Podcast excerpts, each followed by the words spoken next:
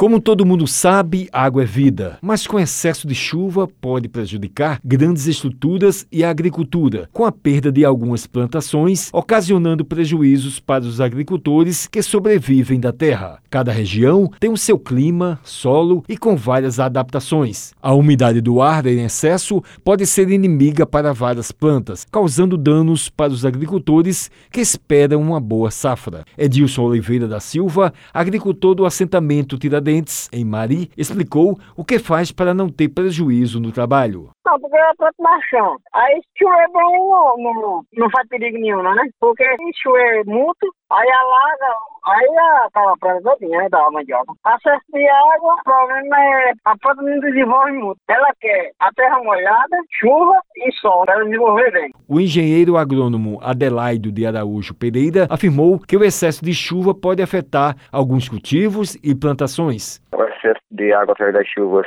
pode afetar diretamente os cultivos tá, de forma negativa. Pode prejudicar diretamente a produtividade das plantações, em especial os cultivos que são mais tradicionais aqui na região, no estado da Paraíba, seja batata doce, macaxeira, inhame, até mesmo a própria cana-de-açúcar, milho, toda a cultura que tem um excesso de água no seu cultivo, ela é prejudicada, em especial na produtividade. Ele falou da estiagem. Em relação à estiagem, a falta de água inibe diretamente a absorção de nutrientes das plantas. Então, por mais que o produtor consiga adubar, colocar fertilizante, adubo no solo, mas se não tiver água, a planta não irá absorver. Irá morrer, ficar perder produtividade por falta de nutrientes, por falta de água mesmo no sistema. O especialista passou dicas para os agricultores para cada região. Cada cultura tem a sua época de cultivo, cada região tem uma época de chuva diferenciada, de início e término, assim como também o solo. Então, o solo influencia bastante na absorção de, desta água que está sendo colocada, seja por chuva ou via de irrigação,